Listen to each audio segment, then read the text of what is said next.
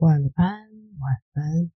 现在收听的是小周梦夜，我是 Rooks 洛克斯。在这里，我会念片段的选读文章，当做床边故事。最后，也许会再做个小小的分享。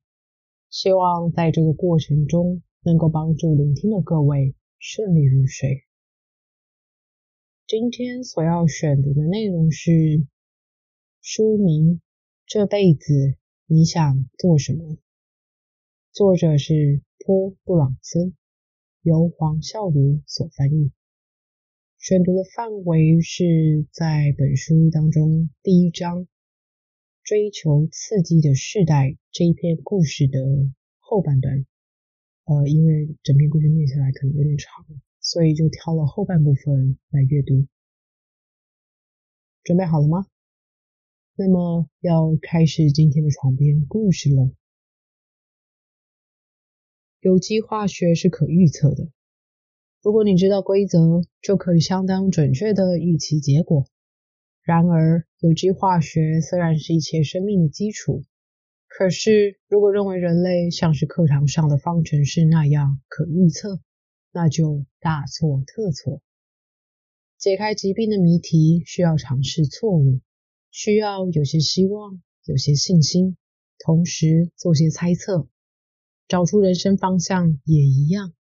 那不是可以在纸上解开的谜题，你必须做些尝试，看看管不管用，然后从中学习。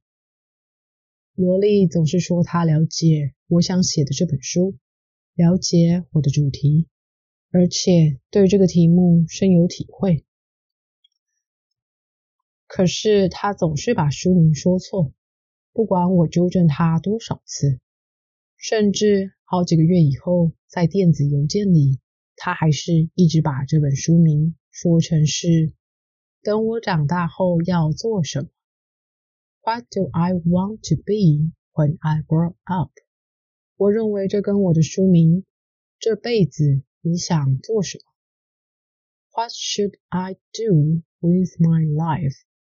完全是两码子事，主要是少了“该”这个字，这是表示道德或激励的起始语气。他所说的却是在强调“要”这个字，就像人们常挂在嘴上的“我要如何，我要如何”。我们想要的东西变化万千，而且也太受纵容。其实每种哲学都很强调。想要和需要之间的差别。如果罗莉把他认为重要的问题界定为“我想要什么”，那么在他应该强调深刻的感性经验时，他自然只会去猎取脑部刺激了。罗莉希望他的工作是二十四小时的亢奋状态。朋友怪他太天真、太骄纵、太理想主义了。如果我同意他们的说法，等于说我得停止活着。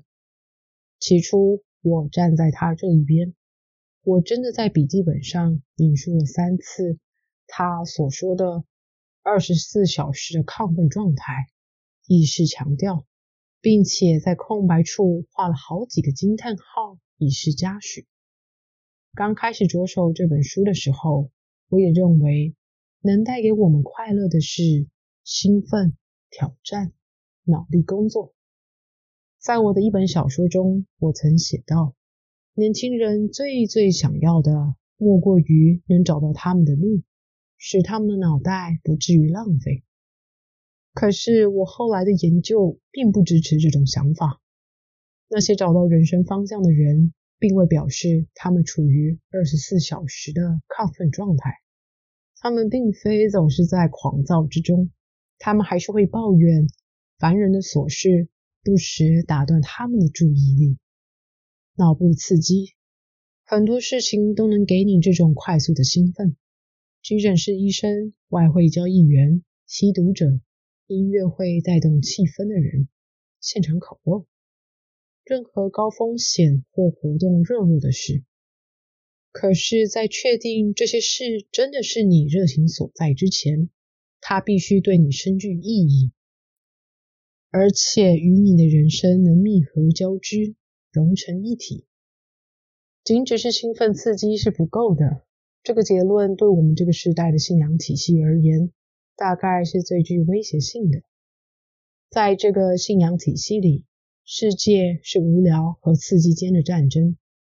我们手握工作和亲密关系的选台器，只要一有节奏慢下来的征兆，就立刻按下转台钮。和萝莉一样，我们拒绝父母亲那一代的妥协做法，他们追求的是安全和保障。如今，任何人只要敢说刺激不是一切，马上就会被判出局，因为我们再也不想听到这句话了。可是，一件能带给你一年刺激的事情，和另一件能让你拥有十年热情的事情，这两件事之间是有差别的。差别在哪？不错，这正是本书要探讨的问题。可是，我们可以很有把握的说，差别并不是你以为的那样，并不是一件事就一定比另一件刺激十倍。恐怕我们误会刺激这种东西了，以为它能替代，最终能带来更大、更持久回报的那种满足感。我自己在这一点上也很挣扎。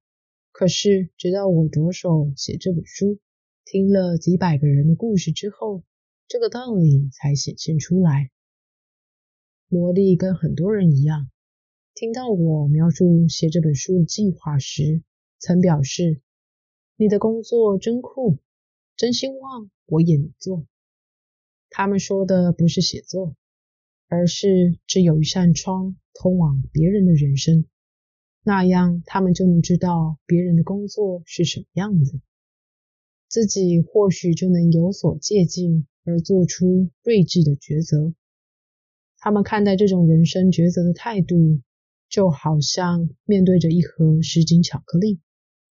有些巧克力标示了材料，清楚指出里面是核桃片或花生；有些则只能用猜的，球状的外形也许表示里面有樱桃酒。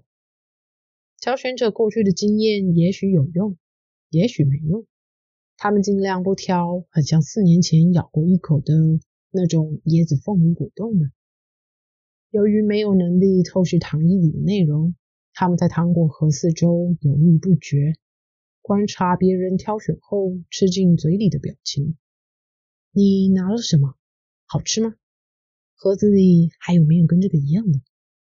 然后等四下无人时。他们偷尝起来，他们咬了底部一小口，然后吐出来，看看里面，再放回嘴里，直到他们终于挑了一个，并且一口咬进了巧克力浓稠的核心，他们才终于发现，哦，讨厌，我这个里面有病人。所以，如果他们能做我做的事情，就可以像 X 光一样。透视巧克力了，他们就能知道里面有什么，就容易选择了。我知道写这样一本书是很多人的梦想，一开始我就算过，也许我能赢得一些想透视巧克力的读者。可是我认为必须提醒一下有这种梦想的人，即使冒着可能让你把这本书丢开的危险。我并不想用 X 光透视巧克力。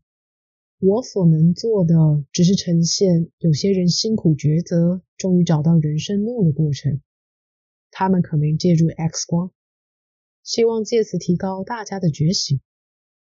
我的目的是想把我们的听力做些微调，在这些故事中找到自己的影子，这样我们就能对自己的心路历程更清楚。这本书不是在谈论某些工作做起来的感觉如何，这方面会提到，这是难免的。可是我发现这种讯息并没什么帮助，因为它并不能帮你做决定。许多有经验的人都表示，他们人生的改变或厘清，是因为他们了解到什么样的人对什么样的工作、行业、生活方式比较合适。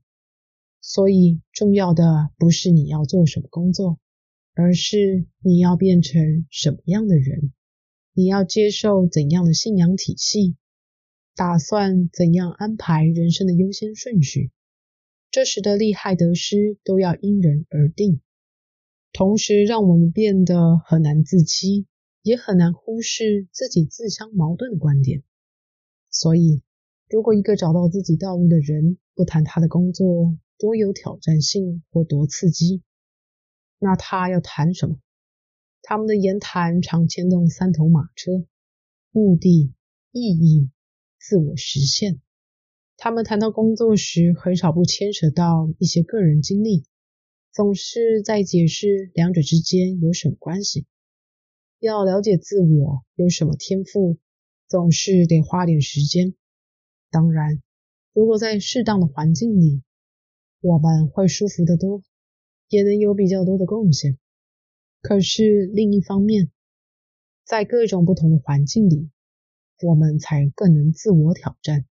进而利用那些环境找到自我。睡着了吗？在这本书里面还有许多人的人生故事，大家若有兴趣的话，也可以再找来看看。最后想要分享的是，除了从自己经历过的一些人事物中获取经验之外，听听他人的故事，其实也是一种获得经验的方法。